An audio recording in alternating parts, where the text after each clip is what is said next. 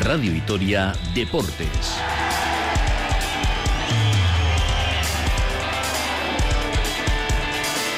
Con Rafa Munguía.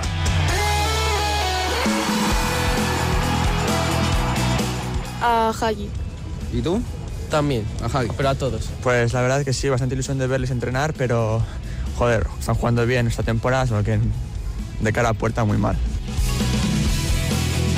Arracha de Angustio, muy buenas tardes a todos y a todas. No sorprende, pero el alavesismo se vuelca con su equipo. Espectacular respuesta al Azul hoy a la jornada de puertas abiertas de Mendizorroza, señal de que la afición ha digerido lo que supuso el mazazo ante el Real Madrid. Escucharemos lo que la grada le pide al equipo para el próximo año, también en materia de fichajes y, como no, algunos de los reunidos hoy en Mendy que también ha opinado sobre el partido de Copa del día 6, las eh, entradas, en, en definitiva el eh, público que habla hoy aquí, también en Radio Vitoria. Todo ello después de que la Junta General de Accionistas de- del club fuera como una balsa de aceite para el actual Consejo, que no tuvo ninguna dificultad para aprobar las cuentas, y en el turno de ruegos y preguntas las habituales, como las inversiones del club en el BAC, EUNEIS, el límite salarial y también un tema que vuelve a salir a la palestra de nuevo con el equipo en Primera División. ¿Qué va a ocurrir con el estadio a corto plazo? Alfonso Fernández de Troconiz.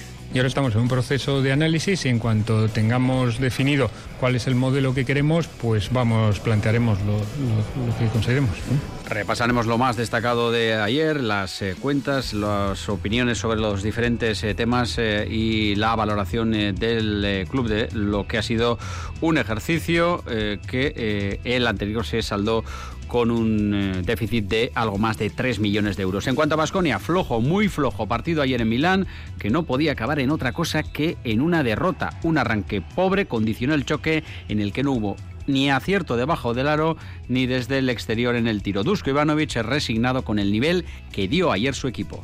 No hemos tenido, tenido agresividad, eh, no defendíamos bien este poste bajo que sabíamos que nos va a atacar y nuestro ataque no era nada organizado. Satisfacción con el final de la primera vuelta en Euroliga, los números son buenos, el equipo está en la pelea.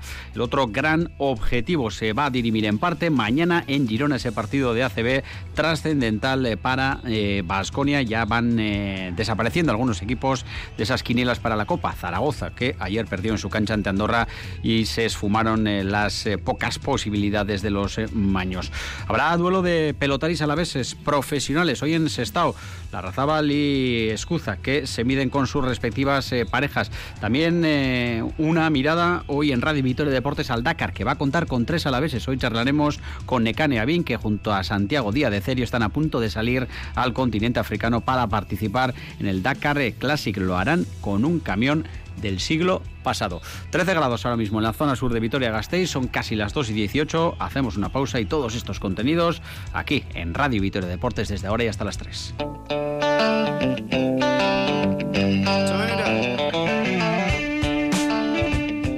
Bueno, después de este partido, la verdad es difícil hacer la organización. La liga es larga, hay, hay segunda vuelta y, ya veremos. Hay que, luchar cada partido y, y- y nunca estar sorprendido.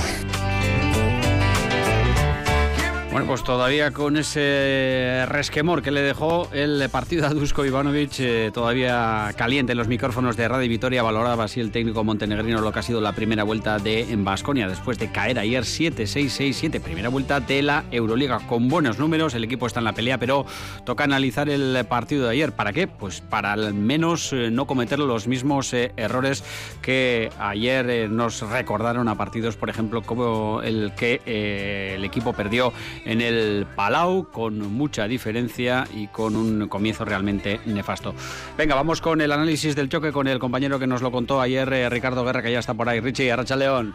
Hola, ¿qué tal, Arracha León, Rafa? Bueno, hacemos balance del partido de ayer, eh, nosotros y el propio Dusko, al que escuchábamos eh, hablando de lo que son eh, las eh, nueve victorias hasta la fecha en esta primera vuelta de la Euroliga, pero con cierto resquemor, con eh, cierta sensación de oportunidad perdida ayer y también sorpresa Luego lo escucharemos porque el equipo de alguna manera no calibró eh, lo que iba a tener ayer enfrente. Y ahí están los eh, datos eh, del mal comienzo, del momento en el que el equipo estuvo 24 puntos por debajo. En definitiva, un partido para olvidar, para pasar página, pero que nos deja la sensación de oportunidad perdida ayer en Milán.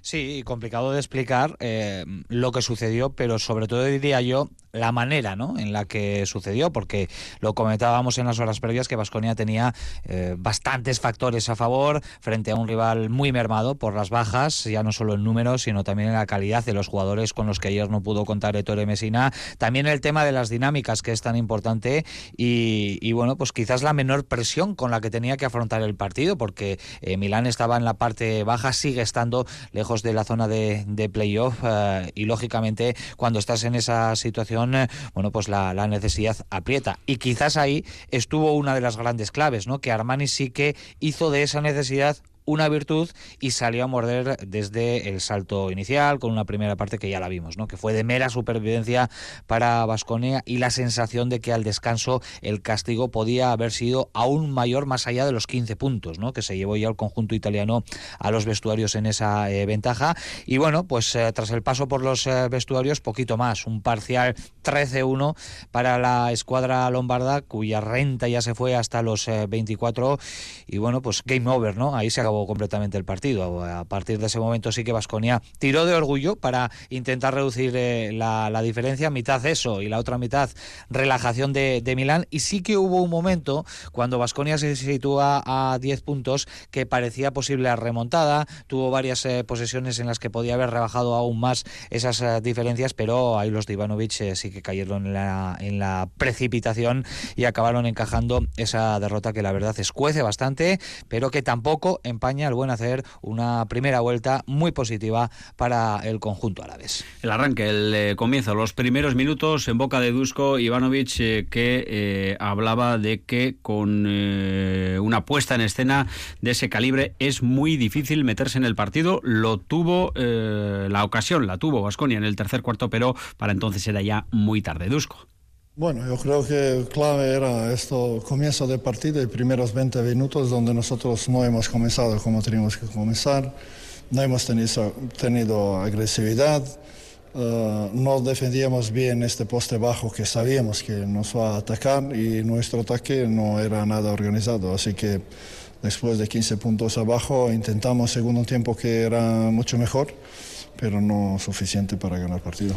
No estuvieron redondos los jugadores, eh, tampoco acertados desde la línea de 3, ese 3 de 17 muy significativo. También los números de Howard Richie, pero eh, hay algunas situaciones también de, Dusko Ivanovic eh, difíciles de entender, ¿no? Un Dani 10 con minutos desde el inicio, pero luego con tan solo no llegado ni a 3 en la cancha.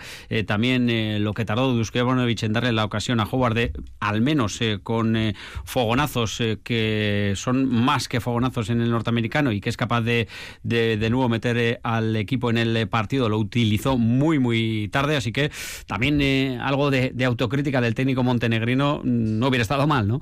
Sí, ayer fue un partido gris eh, absolutamente para todos, ¿no? Porque, bueno, al final si tu mejor anotador, que es Marcus Howard, se va con un menos 7 en el partido, si el único base que ha demostrado estar a la altura en esta competición está por debajo de su nivel habitual, y luego ese agujero en el juego interior que comentaba el propio Dusko Ivanovic eh, eh, haciendo aguas en, la pintura en los dos lados de, la cancha, pues es muy complicado, ¿no? Ganar el, partido. Y sí que es cierto que, bueno, también Dusko Ivanovic es humano y, y, quizás echamos de menos pese al mal partido de Marcus Howard, insistimos, pero es uno de esos eh, jugadores que cualquier fogonazo puede volver a meterle a él y también al, equipo en el partido en ese momento que comentábamos, ¿no? Con anterioridad, cuando está situado a 10 puntos, que te puede venir bien? Pues un triple, una acción positiva, un par de defensas buenas. Bueno, pues no estaba Marcus Howard en cancha y luego cuando ya el de Nueva Jersey volvió a, la pista, pues eh, ya era demasiado tarde. Pero yo sobre todo em, pondría el foco donde lo puso ayer Dusko, ¿no? Esa falta de tensión y la falta de agresividad que siempre decimos que si este equipo no pone sobre la pista, pues eso le convierte en eh, un conjunto bastante vulgar. Todo eso sí lo tuvo su rival con un gran Diego Flacadori que nadie se esperaba también el buen partido del italiano, siendo el único base puro de, de Milán y luego pues con Nicolo Meli que se fue a los 21 puntos y con el enorme encuentro otra vez más contra Basconia al igual de que la pasada temporada Johannes Feudman, ¿no? con 19 puntos y 12 rebotes. Estos tres jugadores fueron los eh, principales ejecutores, así que muy superior Milán en el plano individual y sobre todo esto que comentamos, ¿no? Superior en esos intangibles que ayer yo creo que resultaron completamente definitivos para decantar definitivamente esa balanza. Las bajas del conjunto italiano eran eh, numerosas, e importantes, se habló mucho de ello en la previa y se le cuestionaba, le cuestionabas al propio eh, Duskosi con ese plantel, ese roster ayer del conjunto de Torre Messina, hubo cierta relajación o exceso de confianza de sus jugadores. La respuesta se puede interpretar de dos maneras. Le escuchamos. ¿Cómo un equipo de Euroliga puede ser sorprendido por otro equipo de Euroliga? por favor, no, a mí esto no puede ser. Esto no es serio. Llegas allí y tienes una posibilidad de bajar de 10 puntos, entrar en partido, nos faltaba un poco de paciencia para jugar uno o dos ataques más tranquilo y meter canasta segura. Queríamos esto, eh, meter canasta rápido y entrar en partido. En momentos importantes ahí tener la cabeza. Bueno, pues el no puede ser. Eh, una opción es que ni lo contempla y, otra es, eh, eh, Richie, un mensajito también a sus jugadores, ¿no? que no pueden en ninguna circunstancia en esta competición relajarse un ápice por las bajas del conjunto rival. Solo sabe Dusko porque lo, lo, dijo y qué quería decir con ello. Richie, vamos con algo de lo positivo de ayer. la vuelta de Costello, pelín blando en el rebote, eso sí se le notó, pero con casi 20 puntos, 20 minutos, perdón, 9 puntos, también con eh, buenos minutos, si hay que decirlo, de Diop, que eh, compareció muy tarde, llegó casi a los seis minutos, pero eh, al menos se intimidó y le dio algo de poderío físico al equipo en, en la pintura. Son posiblemente las dos notas positivas de lo poco rascable ayer. Sí, dentro de lo que fue un nivel general del juego interior bastante pobre ¿eh? en el día de ayer, hay que decirlo. A mí me parece muy sintomático que el eh, jugador que más minutos eh, tenga que estar en cancha dentro de ese juego interior, pues sea alguien que acaba de regresar, ¿no? De una lesión y que seguramente necesite algo de tiempo para volver al 100%, ¿no? A, su mejor versión. Ese es Matt Costello al que se le vio falto de, ritmo, sin apenas acierto desde más allá del arco, que es donde el de Michigan sí que sabe hacer daño y, bueno, pues eh, Mike Kochar eh, no tuvo su mejor partido y sí que es cierto que cuando parecía que Jalifa Diop no iba a ser utilizado por Dusko Ivanovic, pues fue esa alternativa para la pintura que estuvo eh, sobre la pista en los mejores momentos ¿no? de Basconia, cuando se produjo ese acercamiento y dotando al equipo de bueno pues cierta consistencia y cierta solidez, aunque bueno, es un jugador al que todavía también le falta muchísimo para poder alcanzar un nivel acorde ¿no? con la competición ahora mismo que está disputando que es la, Euroliga. Para mí fue de lo peor ayer, el juego interior no estuvo a, la altura, por ahí eh, vinieron muchísimos puntos del rival, también el tema de, las pérdidas, pero bueno, hay que quedarse también, en efecto, con esas notas positivas que comentas y vamos a ver si poco a poco jugadores como Jalifa Diop o Chris Chiosa pueden entrando más, eh, eh, ir entrando más en, dinámica, coger buenas sensaciones y confianza, porque el equipo está claro que les necesita absolutamente a todos los jugadores. Bueno, pues próxima cita, Panathinaikos en casa en, en Euroliga será el próximo miércoles eh, y ayer eh, Richie entre los equipos atascados eh, hasta ayer con nueve victorias pues sumaron Maccabi, Fenerbahce y Olimpia y Panathinaikos, el próximo rival del conjunto de Dusko Ivanovic que se van hasta 10 a la espera de lo que hagan hoy Mónaco ante el Barcelona y ese Alba de Berlín Olympiacos el conjunto griego con ocho triunfos.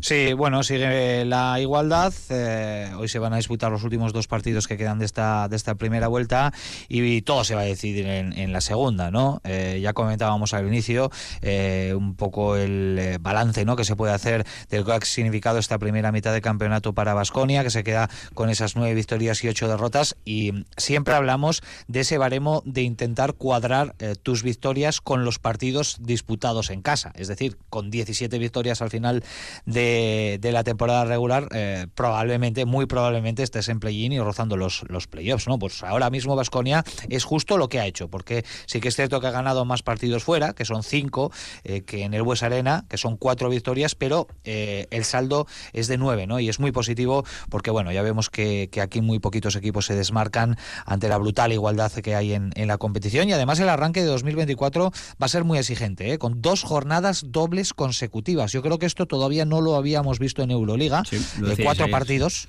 en eh, nada, en eh, dos semanas, así que eh, cuidado porque esas dos semanitas con cuatro partidos van a marcar ya posiblemente las primeras diferencias y bueno, con ese deadline también inminente, ¿no? Para incorporar jugadores que ya hayan disputado Euroliga y Vasconia necesitando, ¿no? Refuerzos como, como el Comer. Así que interesantísimo lo que se nos presenta en el año 2024 para empezar, insisto, con esos cuatro partidos que vamos a vivir en el plazo de tan solo dos semanas. Cerramos paréntesis Euroliga, Richie, miramos ya a Girona para cerrar. fue un partido trascendental, eh, posiblemente el más importante eh, hasta la fecha en esta temporada porque eh, puede mantener vivo a Basconia en esa pelea por la Copa, incluso le puede acercar muchísimo. Lo que no contemplamos es una derrota que complicaría muy mucho el camino de Basconia hasta Málaga, con resultados ayer que van descartando equipos como Zaragoza, que cayó en su cancha ante Andorra. sigue vivo el Tenerife, que ayer arrancó una victoria. Esto va a ser una pelea prácticamente hasta el final. Sí, sí, para Vasconia es un partido crítico, ¿no? Es de esos encuentros que, que marcan temporadas, ¿no? Eh, que pueden significar un punto de inflexión positivo o negativo. Y yo creo que una derrota va a condenar a Vasconia, ¿eh? Porque incluso eh, ganando en la última jornada al Real Madrid, que eso ahora mismo está al alcance de muy poquitos, podría no ser suficiente. Así que, bueno, podemos considerar el partido de mañana como los octavos de final de, de la Copa, con el primer objetivo, lógicamente, que es la victoria, y luego intentar hacerlo, eh, si es posible, por la mayor ventaja posible, ¿no? Porque se diferencia en el, en el Averas general, que ahora mismo es de menos 12 eh, para Vasconia. Todo apunta que em, va a decidir alguna plaza para esa Copa de, Málaga. Girona también tiene opciones, se juega su última bala. Es cierto que lo tiene aún más complicado porque está con siete victorias, una menos que Vasconia, y tiene que ganar los dos eh, partidos y esperar también a ver qué es lo que sucede en otras canchas. Así que bueno, eh, esperemos poder contar mañana noticias positivas porque de lo contrario nos vamos a quedar todos eh, bastante contrariados. Ayer Andorra ha hecho un cable, eh, como bien has comentado Rafa, ganando en Zaragoza y eliminando de la ecuación al conjunto Maño. Y a partir de ahí, pues lo dicho, son dos plazas para cinco equipos, va a estar muy discutido, así que mañana en eh, Fontallao es un partido clave en la temporada de Vasconia que si pierde, insistimos, ya se va a quedar pues pendiente de un finísimo hilo en esa batalla por el acceso a la Copa de, Málaga. Lo que está claro es que con la versión de ayer no le vale a este Vasconia ni en Euroliga ni en ACB donde la exigencia es máxima y se está demostrando con equipos Euroliga que eh, pierden eh, muchos partidos en ACB como no se veía en otras temporadas. Richie, buen regreso a casa y mañana a tope nos cuentas desde Girona ya la última hora del equipo y sobre todo vamos a ver si eh, cantamos esa victoria del conjunto Gasteiztarra para tener partido más plácido que seguro que no lo va a ser ante el Real Madrid. Buen trabajo por Italia, Richie. Un saludo, Agur.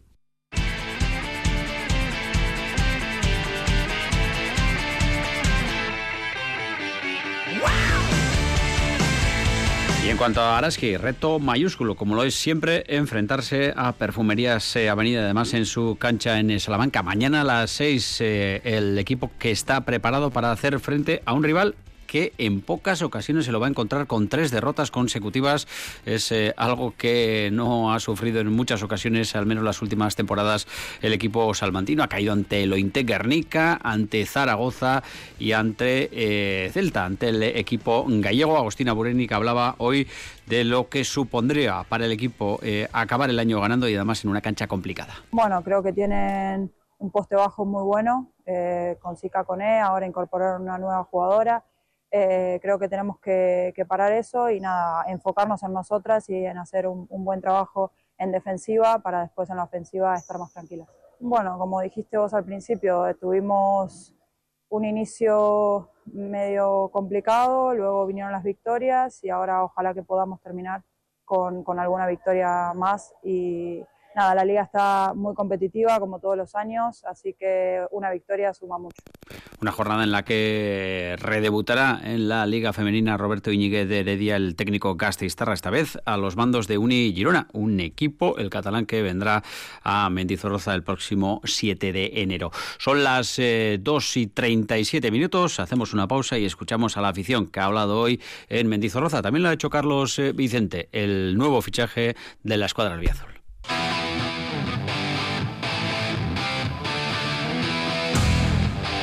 Seguimos en Radio Vitoria Deportes para hablar ahora del conjunto albiazul del Deportivo Alavés. Eh, Iker Reperea, Arracha León. Arracha León, Rafa. Que ha abierto las puertas de Mendy y ha recibido una respuesta espectacular por parte de la afición. Eh, lo contábamos a eso de las 12 eh, con muchas colas eh, fuera de Mendy para entrar y dentro con un auténtico ambientazo que seguro han agradecido los jugadores con ese guiño también con el equipo genuine, protagonista.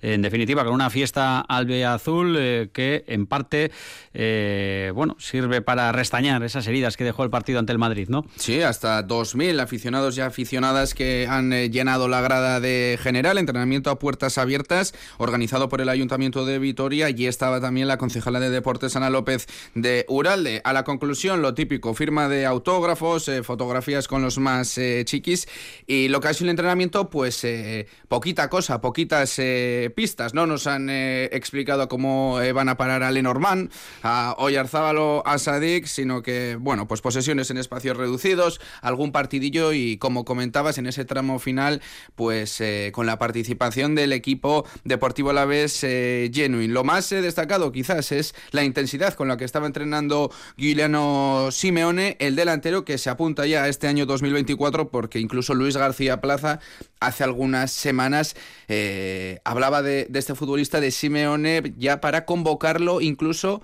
contra el partido de la Real el próximo martes. Así que vamos a ver Simeone cuando debuta en un partido oficial. Bueno, y la afición que ha hablado eh, sobre cómo ha visto el equipo en este inicio casi y ya final de la primera vuelta de la liga, sobre lo que pueda venir en el mercado. En definitiva, opinando sobre el glorioso, el equipo eh, que eh, siguen muy de cerca y con el que hoy han celebrado esta jornada de puertas abiertas.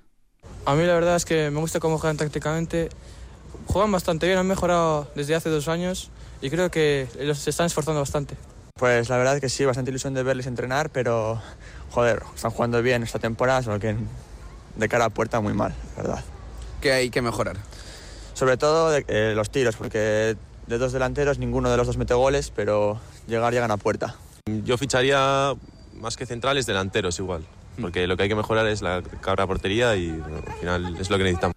Bueno, pues de, el primer fichaje también han podido disfrutar, Iker, de un Carlos eh, Vicente que luego ha compartido con vosotros unos eh, minutos, seguro que eh, ojiplático, ¿no? Al ver cuánta gente se ha acercado hoy, qué, qué, ambientazo ha habido y lo que supone estar en una plantilla de un equipo de primera división que prácticamente se acerca al lleno en todos los partidos jugados en casa. Los futbolistas más reclamados en Mendizorroza han sido Antonio Sivera y Hagi en este orden. Y también pues muchísimas miradas hacia el nuevo futbolista del glorioso a Carlos Vicente que ya ha completado dos, entrena, eh, dos entrenamientos y nos dice que las sensaciones han sido buenas con algunos nervios que es lo normal cuando un futbolista pues eh, se, tiene que meter a otro vestuario pero que se ha encontrado un buen grupo que la acogida ha sido buena y que el míster lo que le pide es encarar eh, atacar espacios y sobre todo también defender en la máxima categoría Bien, todo, todo genial. Sí que es cierto que había un poco de nervios, ¿no? Todos los jugadores los tenemos un poco antes de llegar a un nuevo equipo, pero, pero me han acogido de maravilla, cuerpo técnico, gente del club, los jugadores, así que bueno, todo genial y súper feliz. Bueno, por ahora he tenido la oportunidad de hablar un poquito con él, pero, pero bueno, las veces que, que, he hablado ha sido, o creo que en este equipo lo que pide a los extremos es que encaremos, que seamos nosotros mismos, que, que seamos verticales, que vayamos, ataquemos el espacio y que ayudemos en defensa lo que, que es lo que pide esta categoría que es tan, tan exigente. Carlos Vicente, que ya ha pisado Mendizorroza, el próximo partido o en su debut en el estadio de Mendizorroza va a ser contra el Betis, un partido que no va a tener toda la afición por aquello de las entradas, pero lo de hoy en Mendizorroza pues le ha sorprendido. No, sí, sí, es algo a lo que yo no estaba por lo menos tan acostumbrado, ¿no? Pero, está muy guay ver a toda la gente cómo lo vive, que además creo que que podemos darle muchas alegrías este año y los siguientes, así que, así que nada, espero que sigan ahí apoyándonos a todos y, les hagamos felices. Bueno, no, es realmente sorprendido no, porque sabía que aquí la afición es, sigue mucho al equipo, porque está siempre detrás de él, apoyando, eh, empujando, que creo que es muy, muy importante. Y, bueno, al final eso los jugadores, siempre lo digo, que lo sentimos un montón y que, al final, cuando juegas en casa se vive distinto, así que, que ojalá sigan estando aquí y, y les hagamos felices, como he dicho. Bueno, pues el equipo que va a seguir entrenando con eh, el míster que hablará el domingo y en Donostia, que han calcado prácticamente lo que ha hecho hoy el Deportivo Alavés, jornada de puertas abiertas en eh, Zubieta. Eh, nos dicen desde Donostia que el club por lo menos se garantiza que sus internacionales, Sadik, Traoré y Cubo, puedan estar en ese partido del próximo martes por la tarde en Donostia. Zubimendi, que se ha retirado hoy con molestias en uno de sus tobillos, parece que no es una cosa grave, pero podría descansar una semana el centrocampista Donostiarra, que es uno de los eh, pilares del conjunto eh, Churi Urdin. La Junta General de Accionistas es el otro foco albiazul de la semana, Iker, ayer con eh, resultado plácido para los máximos accionistas del club, porque como era de esperar, se aprobó todo con una aplastante mayoría. Con un 99,3% de los votos, casi nada, se aprobaron las cuentas de la anterior temporada, la del ascenso, con unas pérdidas de 3,4 millones de euros. Esto lo explicaba el presidente Alfonso Fernández de Troconiz, eh, que el ascenso pues trae gastos eh, extra. Eh, hay que pagar las primas de los jugadores, las del staff técnico. También se han rechazado ofertas por varios futbolistas. Mencionaba la de Luis en Rioja y también pues el club ha renovado jugadores. Ahí está Duarte, también el fichaje de, por ejemplo, Antonio Blanco y el mercado de invierno. El club también pues gastó algo de dinero. De ahí las pérdidas. También se aprobó el presupuesto para la temporada que está en marcha hasta 23-24 con 64 millones de presupuesto y con un resultado positivo en cuanto al beneficio económico que va a ser de un millón. Bueno, es difícil resumir estas juntas porque se hacen muy, muy densas, muy largas, pero prácticamente los temas eh, se repiten.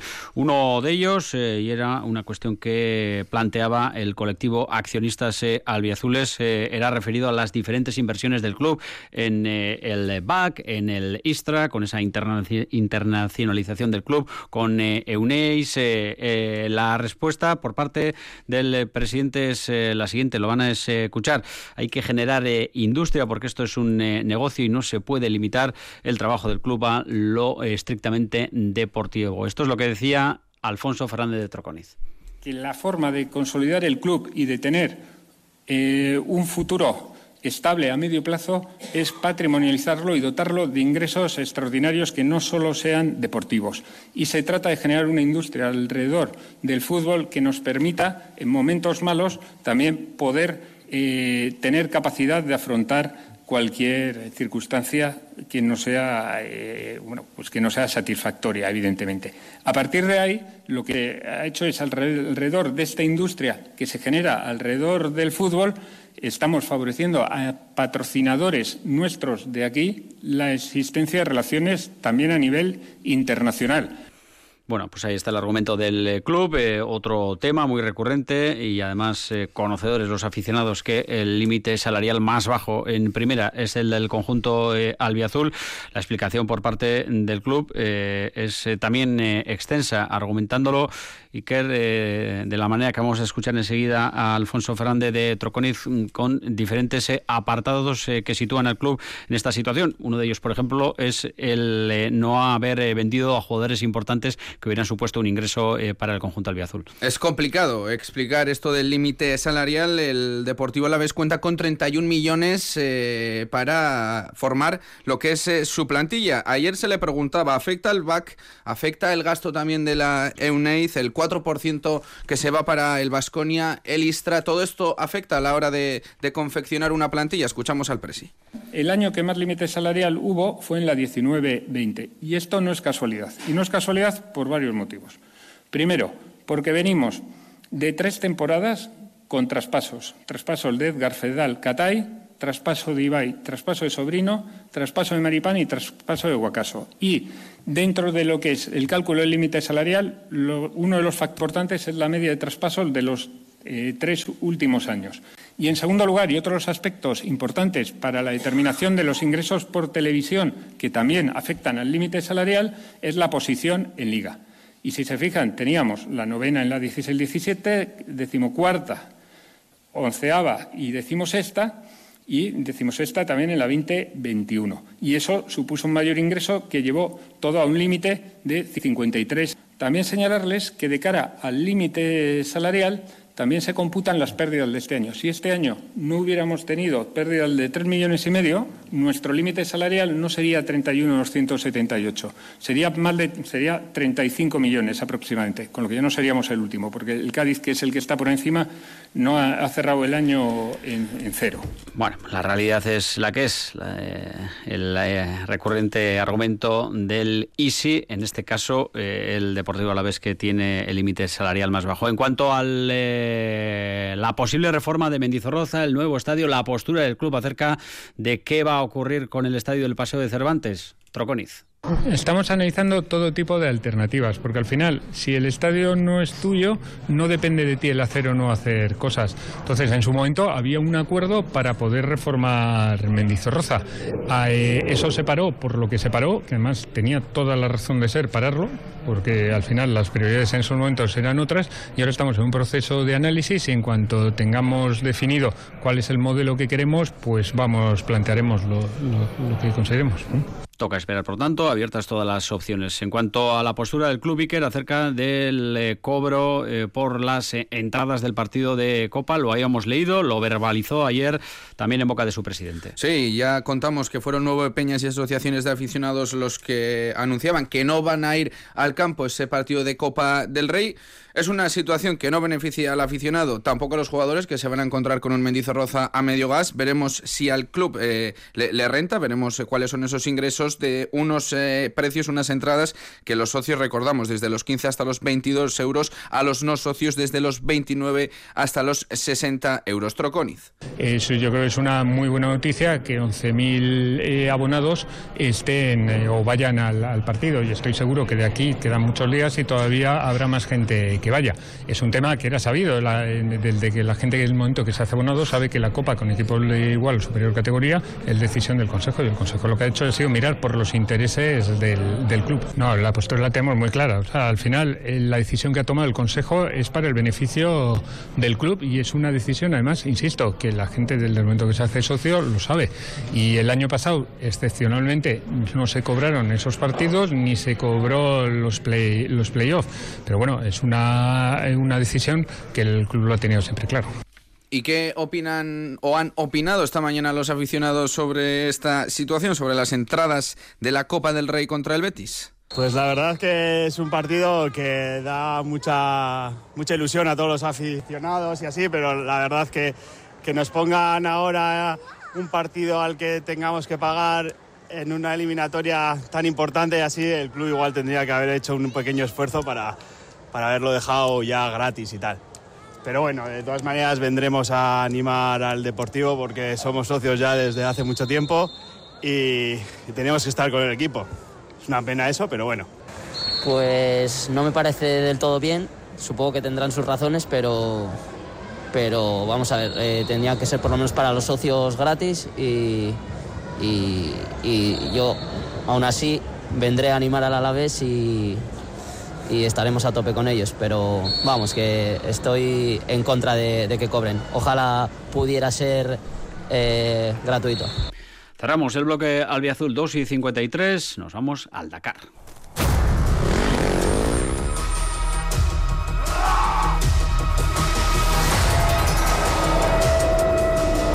Así suena este año la carrera que eh, sueñan disputar muchos eh, pilotos en su vida. Una de ellas eh, va a cumplir un sueño en los próximos días. Se llama Necane, de apellido David y nos escucha Necane Aracha León.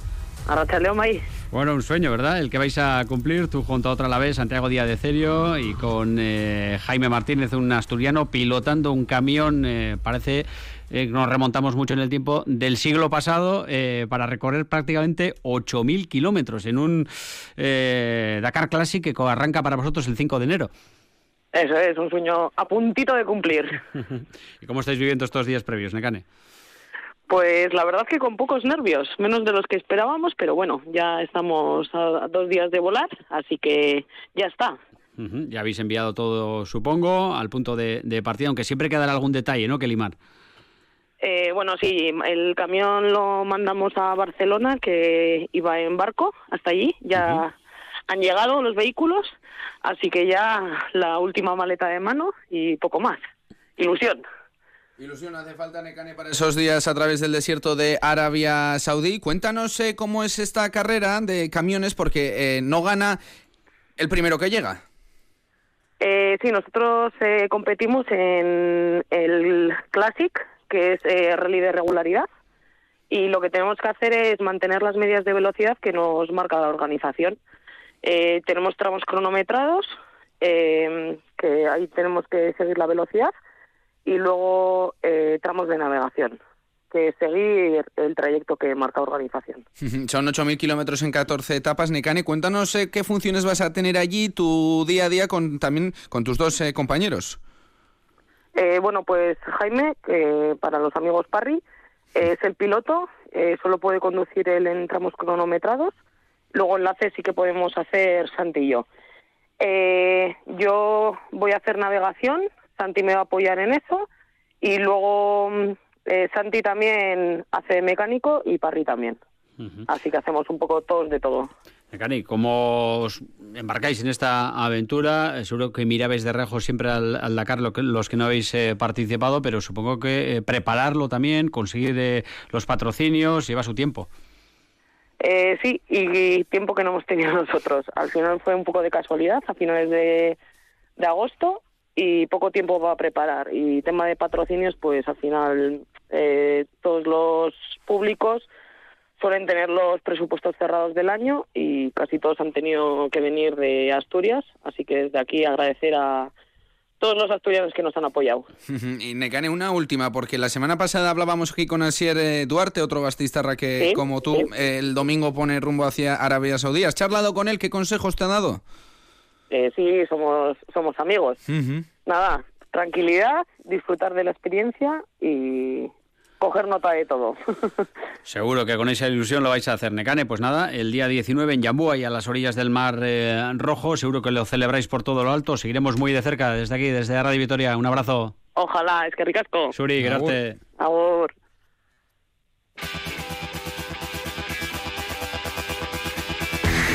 Par de citas para hoy importante. Ese duelo entre Pelotaris Alaveses en eh, Sestao, Eguiguren en Escuza, ante la Razábal Ezquiroz, el eh, zaguero ante el eh, delantero o viceversa, como quieran. Y en el Amurrio Anchoquia hoy, a partir de las 7, organizada por Amurrio Cochirrindar y el Carte, una charla realmente interesante. Mikel Landa, el corredor de Quick Step ya, junto a Pello Bilbao, eh, el corredor de Barín, eh, y con ellos va a estar Iker Arberas, el preparador del Lidl Trek, dos alaveses y un vizcaíno que seguro que tienen mucho que contar acerca de una temporada que está a punto de arrancar. Iker Pereas, que ricasco. Agur. Nosotros lo dejamos aquí. Ondo bici, agur.